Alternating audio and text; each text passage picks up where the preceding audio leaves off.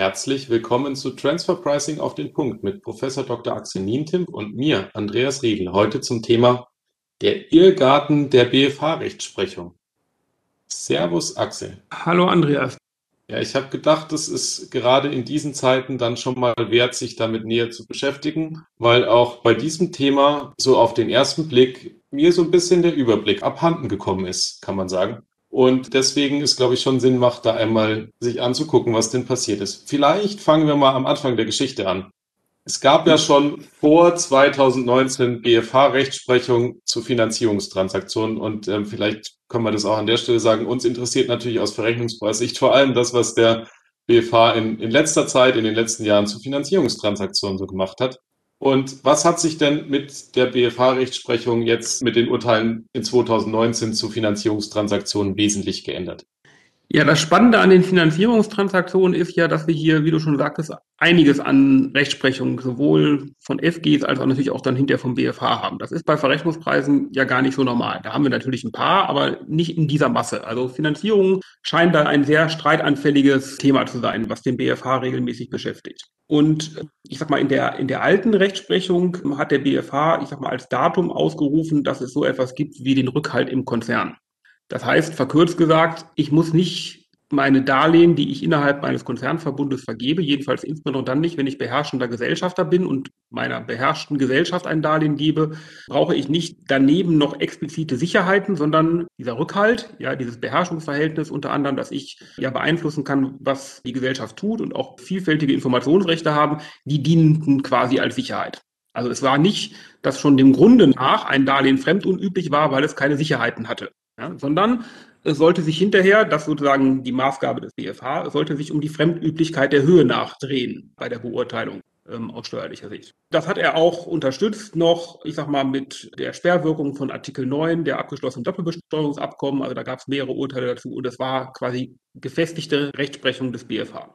Das änderte sich am 27.02.2019 mit dem, ich sag mal, ersten Urteil in einer großen Runde, dem 1R 7316. Da hat der BFH unter neuer Person oder jedenfalls teilweise neuer personeller Zusammensetzung, jedenfalls einen neuen Vorsitzendenrichter gab es, mit dieser Rechtsprechung aufgehoben. Ja, hat gesagt, so etwas wie ein Rückhalt im Konzern ist vielleicht ein beobachtbarer Tatbestand, dass, dass innerhalb des Konzerns ich das nicht tue. Ja, das heißt aber nicht, dass fremde Dritte so etwas auch tun würden. Muss ich ja von dem Konzern abstrahieren. Und es gab in der Folge dann noch weitere Urteile. Ich glaube, ich habe auch fast aufgehört zu zählen. Inzwischen, ich glaube, es waren so elf oder sowas in der Größenordnung, die er in der Folge gemacht hat. Also an dem gleichen Tag gab es noch zwei andere Urteile. Dann gab es am 19.06.2019 noch mal ein paar Urteile und die verwiesen aber alle immer wieder auf diese geänderte Rechtsprechung, die wir da vom 27.02.2019 hatten. In der Kürze, ja, hat äh, der BFH also diese Sperrwirkung von Artikel 9 für diesen Fall aufgegeben und hat, ich sag mal, sehr apodiktisch mit auch relativ kurzen Begründungen festgestellt, dass fremde Dritte Darlehen niemals ohne Sicherheiten geben würden. Ja, verwiesen da auf die allgemeinen Geschäftsbedingungen der Banken und Sparkassen und sowas und hat gesagt, sowas tun fremde Dritte nicht, ohne Sicherheiten jemandem Geld geben. Also ist das dem Grunde nach schon fremdunüblich.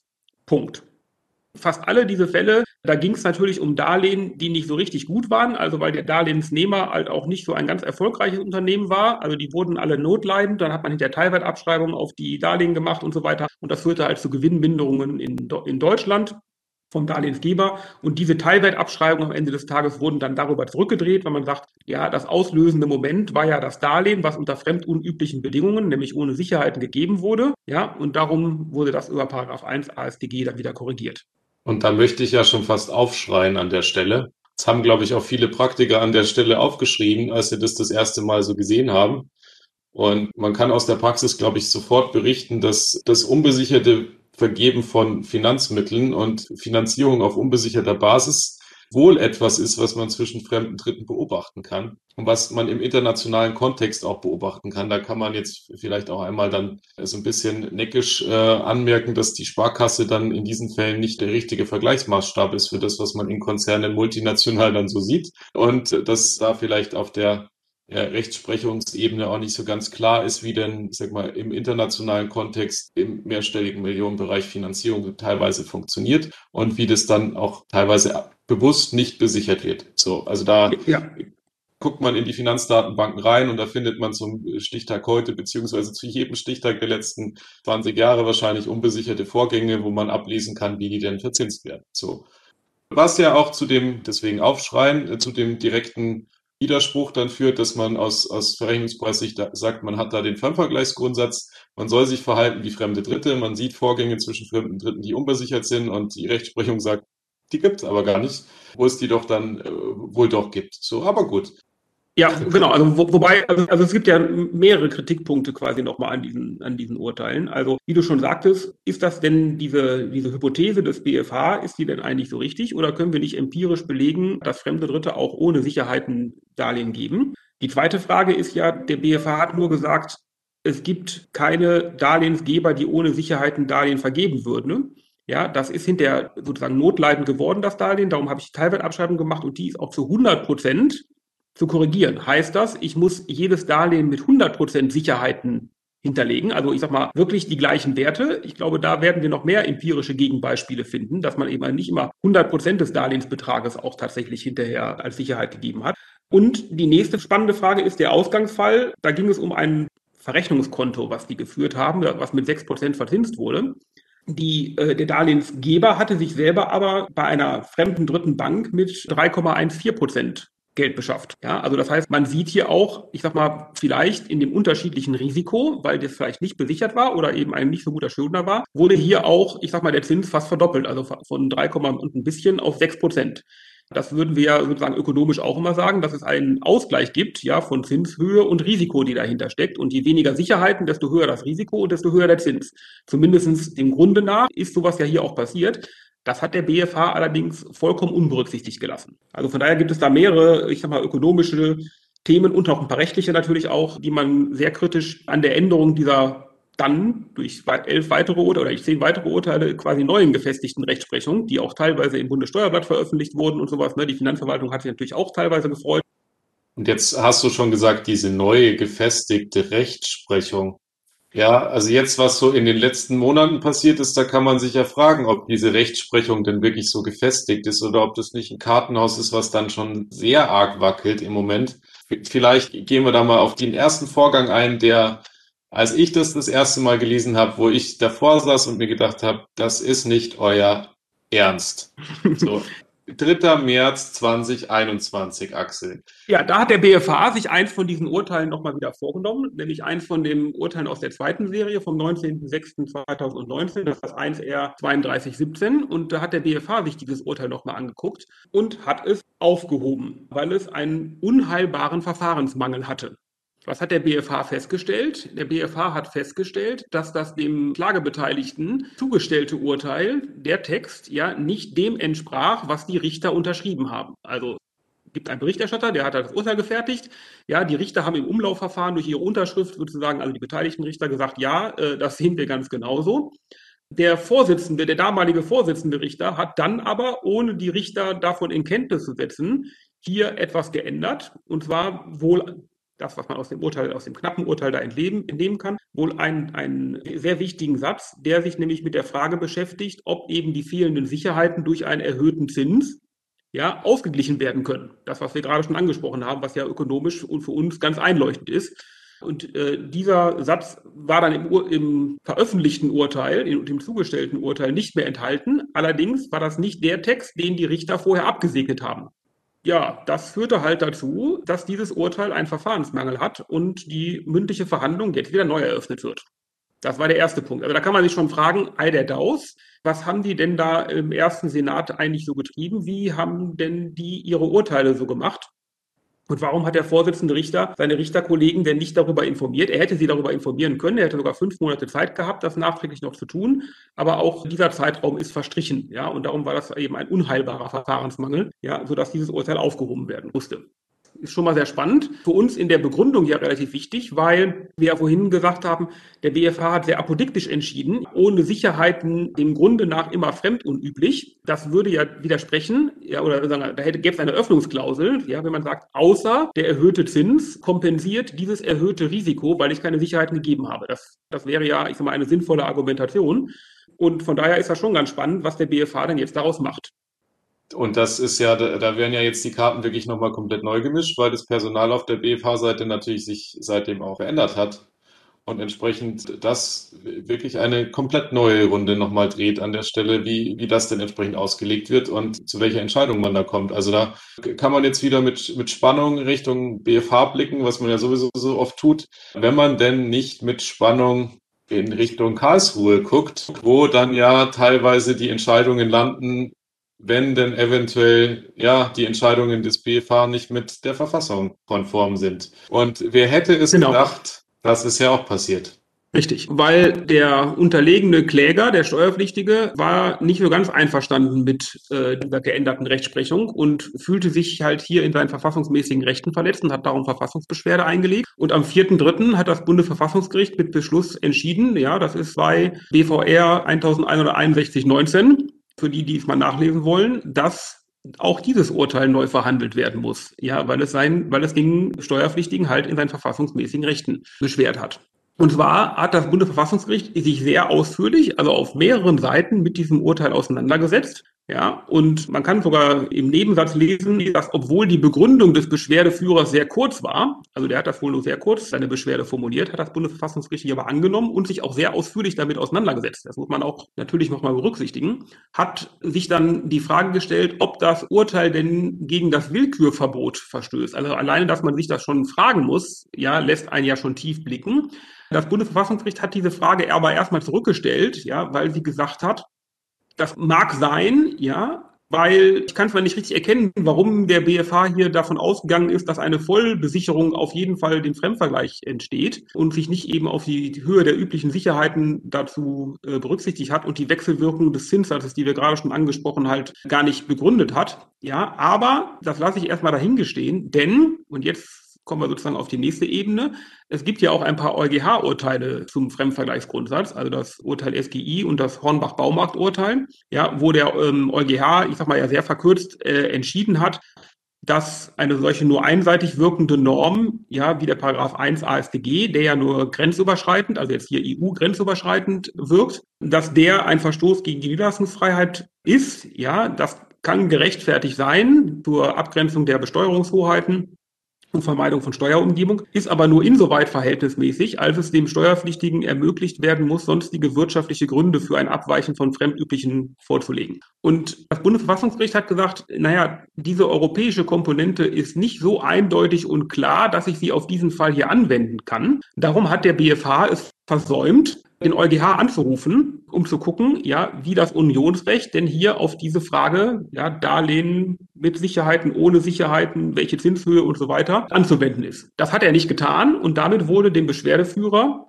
ja, dem unterlegenen Kläger, wurde halt hier sein gesetzlicher Richter entzogen, weil das hätte der BFH machen müssen. Also, dieses Urteil wurde auch wieder zurückgegeben an den BFH. Hier ist auch eine neue mündliche Verhandlung anzusetzen. Und das Spannende daran ist eben, das war ja das auslösende Urteil für die Änderung der Rechtsprechung. Das heißt, die folgenden beziehen sich alle auf die Argumentation, die da aufgebaut wurde und sagte, wie da schon entschieden wurde, ne, gibt es keinen Rückhalt im Konzern. Also, das ist eine relativ starke Erschütterung dieser, dieser Rechtsprechung. Darum muss man da jetzt, glaube ich, schon abwarten, was denn da weiter passiert. Gegen zwei weitere von diesen Urteilen aus dieser Elfer-Serie ist übrigens auch noch eine Verfassungsbeschwerde anhängig. Ja, also muss man mal gucken, ähm, was da passiert. Einige von diesen BFH-Urteilen führten auch zu einer Rückverweisung an das Finanzgericht, was sich das dann nochmal unter der neuen BFH-Rechtsprechung vom Sachverhalt und sonst irgendwas anschauen muss. Lange Rede, kurzer Sinn. Das habe ich aber auch noch nicht erlebt, ja, dass sozusagen eine solch geänderte Rechtsprechung so stark von allen Seiten unter Beschuss gekommen ist. Ja, das ist schon, das ist schon ein sehr faszinierend oder sehr faszinierende Vorgänge, muss man ja sagen. Ist ja nicht ein Vorgang, sondern mehrere Vorgänge. Und jeder einzelne an sich wäre, glaube ich, auch, ja, kann man sich jetzt darüber unterhalten, was, was der für Auswirkungen hätte. Aber so in der Summe all dessen, was wir da gerade sehen, ähm, auch mit den anhängigen Verfassungsbeschwerden, jetzt geht es ja ans BFH zurück, soll dann ans EuGH wieder hoch. Ähm, das wird sich ja, das Thema, ich meine, da braucht man, glaube ich, gar nicht groß in die Glaskugel gucken. Das, das Thema wird uns noch über Jahre beschäftigen, weil der BFH sich ja schon ja, Zeit lässt dann auch und zu Recht Zeit lässt, glaube ich, an der Stelle. Also da ist, glaube ich, da kann man jetzt sagen, dass, da tut's schon nochmal gut, nochmal drüber nachzudenken, was man denn da so vor sich hat. Bevor man jetzt versucht, diesen Scherbenhaufen wieder genau zu dem zusammenzubauen, was man vielleicht vorher hatte dass da so die beste Idee ist, sei jetzt mal so dahingestellt. Ich möchte zweifeln. Man, man, man sieht halt, also diese geänderte Rechtsprechung war halt dann in Teilen handwerklich schlecht gemacht. Also wenn der Vorsitzende Richter da irgendwelche Texte ändert, ohne seine Mitrichter davon zu informieren, dann würde ich sagen, das ist ja handwerklich schlecht. Also das sollte man wissen als oberstes Bundesgericht, denke ich. Aber der Kernpunkt, und das hat das Bundesverfassungsgericht ja eben auch hier, hier aufgegriffen, für eine geänderte Rechtsprechung man kann Rechtsprechung ändern, ja, und da sind ja auch, ich sag mal, Argumente dabei, die man zumindest in Felde führen kann. Dann sollte man es aber gut und intensiv begründen. Und das fehlte, glaube ich, halt in diesen, in diesen BFH-Urteilen. Ja, da waren da eben solche Sachen drin. Ähm, ich habe das Europarecht nicht abgewogen, also zwischen Territorialitätsprinzip, ja, und dem Europarecht und kam zu dem Schluss, ist nicht einschlägig. Ja, aber ich sag mal, wenn ich dann diese geänderte Rechtsprechung habe, ja, dann und ich sage, ich habe das EuGH-Urteil so interpretiert, dann würde ich mir vorstellen, jedenfalls als Rechtsanwender würde uns das auch sehr helfen, wenn man uns die Waage mal zeigt, mit der man abgewogen hat, damit wir nämlich in den anderen Fällen das selber abwägen können und nicht immer dann zu Gericht laufen müssen. Ja, also die Begründung ließ doch sehr zu wünschen übrig und da muss der BFH jetzt nacharbeiten und muss sich da unter anderem wahrscheinlich auch Hilfe vom EuGH holen, dass er europarechtlich da nochmal klarstellt, inwieweit denn der Fremdvergleichsgrundsatz bei Finanzierungsaktivitäten europarechtlich zu berücksichtigen ist. Ja, ist ja auch, ich meine, dass man sich als BFH auch, sag mal, das herausnimmt, die europarechtliche Abwägung selber zu treffen und nicht vorzulegen, das ist ja genau das, was jetzt unter die Räder gekommen ist. Muss man ja schon sagen, diese Zuständigkeiten, die gibt es ja zu Recht.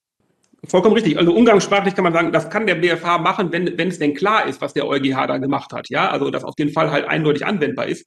Und da hat das Bundesverfassungsgericht aber eindeutig gesagt, das war es aber gar nicht. Und das konnte man auch gar nicht annehmen. Das war sozusagen offenkundig unklar und darum hätte man ihn angerufen müssen. Zeigt aber, zeigt aber auch, ich sage jetzt mal, ähm, unabhängig von dem armen Steuerpflichtigen, der ja wahrscheinlich eine unangenehme Betriebsprüfung hinter sich hatte, das Ganze vom Finanzgericht Düsseldorf durchgekämpft hat, dann beim BFH war, jetzt zum Verfassungsgericht gegangen ist, wieder zurück zum BFH muss, der dann das Ganze zum EuGH macht, das ist natürlich auch jetzt nicht so richtig, ich sag mal, spaßig. Das muss man ganz klar, also für den, den es jetzt hier gerade trifft. Zeigt aber auch, manchmal führt Beharrungsvermögen ja eben auch zum Erfolg. Man muss dann eben auch, auch in den ersten Instanzen, wenn man glaubt, man hat gute Argumente, auch die Flinte nicht ins Korn werfen. Insbesondere bei solchen, ich sag mal, sehr strittigen Entscheidungen. Das ist ja jetzt schon die perfekte Überleitung an der Stelle, weil Beharrungsvermögen war auch jetzt in zwei anderen Fällen notwendig in, in der letzten Zeit. Jetzt gerade eben war die mündliche Verhandlung ähm, beim BFH zu den FG-Fällen Köln und Münster, wer sich erinnert, auch schon eine Weile jetzt wieder ins Land gegangen, seit diese Entscheidungen von den FGs getroffen wurden.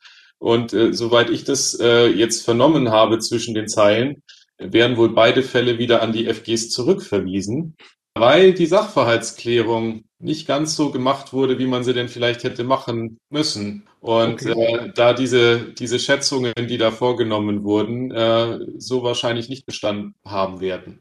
So von dem her auch, auch da zeigt sich, also da war jetzt vielleicht das BFH dann hilfreich an der Stelle oder wird hilfreich sein, wenn, äh, wenn, die, wenn die Urteile denn so ergehen.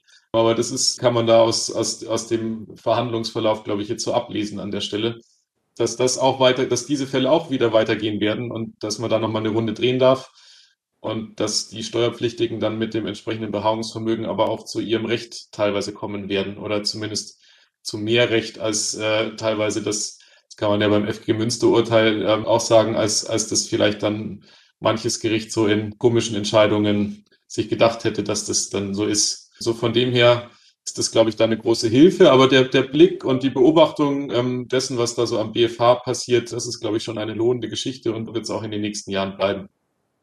Und damit ist doch dann auch alles gesagt zu diesem Thema, zumindest für heute. Nicht für die Ewigkeit, mit Sicherheit nicht. Das war es mit Transfer Pricing auf den Punkt, einem WTS On Air Podcast. Die nächste Folge unseres Podcasts veröffentlichen wir am kommenden Dienstag. Bis dahin alles Gute und falls Sie Fragen oder Anregungen für uns haben, freuen wir uns darüber und Sie erreichen uns unter der E-Mail-Adresse podcast.wtsd.